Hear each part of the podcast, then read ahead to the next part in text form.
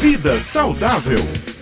Chegou a hora da coluna Vida Saudável desta quinta-feira com o doutor Alan Lúcio. Ele já está em linha aqui conosco. Seja muito bem-vindo, doutor Alan. E o senhor dá continuidade naquele né, tema da semana passada, que é a saúde mental dos profissionais de saúde também. Bom dia.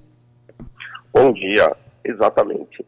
É, continuando a falar sobre aquele tema que a gente havia começado, né, sobre a saúde mental dos profissionais de saúde, a, a, o quanto esses profissionais eles vêm adoecendo ultimamente, é, a gente conversa agora um pouco sobre a questão de, de segurança, segurança financeira. Olha, a maioria dos profissionais de saúde, eles não têm segurança financeira sequer para conseguir tirar um mês de férias. Então, qual é a dica que eu, como outro profissional de saúde, posso passar para esses nossos colegas que estão agora nos ouvindo, sejam eles médicos, fisioterapeutas, nutricionistas, enfermeiros, técnicos, enfim.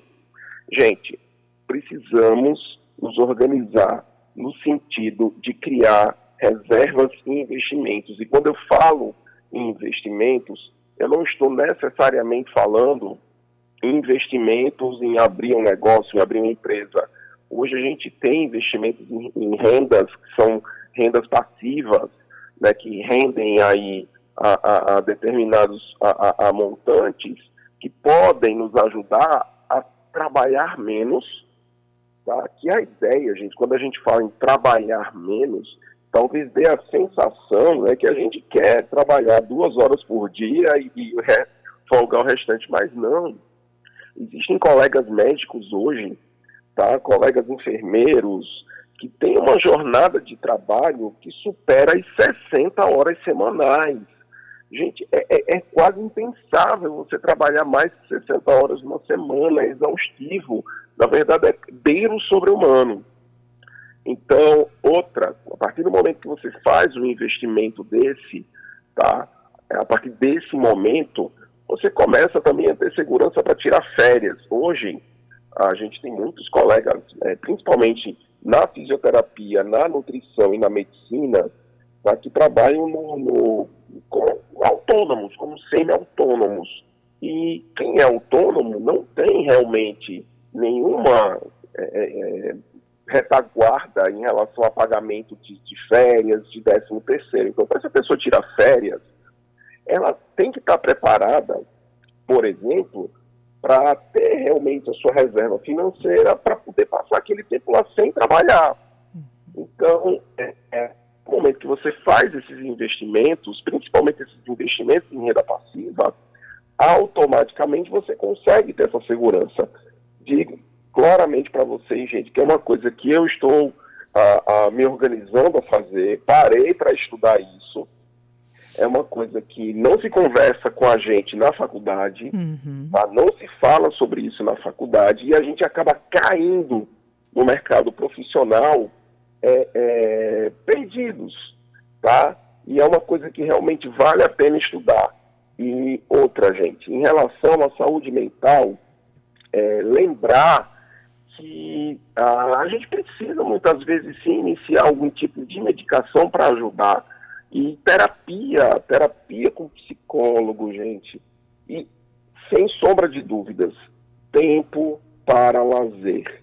Eu sei que é difícil, eu sei que muitas vezes é, esse tempo para lazer, esse tempo para uma atividade física, pode significar realmente é uma dificuldade no dia a dia, mas é extremamente importante é extremamente importante que a gente que cuida da saúde dos outros, que a gente passe a cuidar também da nossa.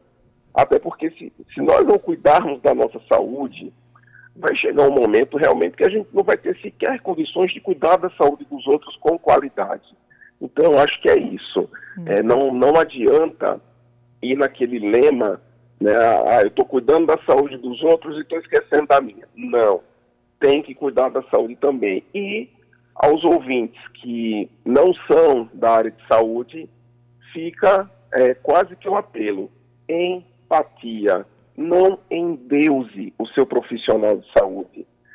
Ele é um ser humano, ele é um ser humano que tem sonhos, ele é um ser humano que tem projeções, ele é um ser humano que tem falhas, não endeuse, tá? Esse endeusamento é péssimo para aquele profissional, porque acaba fazendo com que esse profissional acabe exigindo de si muito mais do que de fato deveria ser exigido.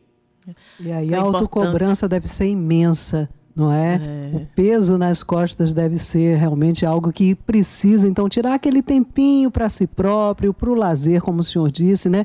Para ter ali um, um, um respiro né, de é. se desligar um pouco das questões só do trabalho e pensar em outras coisas que são importantes na vida também. E é tão importante isso aí que o senhor está destacando, porque existe uma cultura de endeusamento né, dos profissionais Demais. médicos e, infelizmente, isso afeta tanto e a gente sabe, o médico adoece, adoece, gente. Os médicos também precisam cuidar de sua saúde.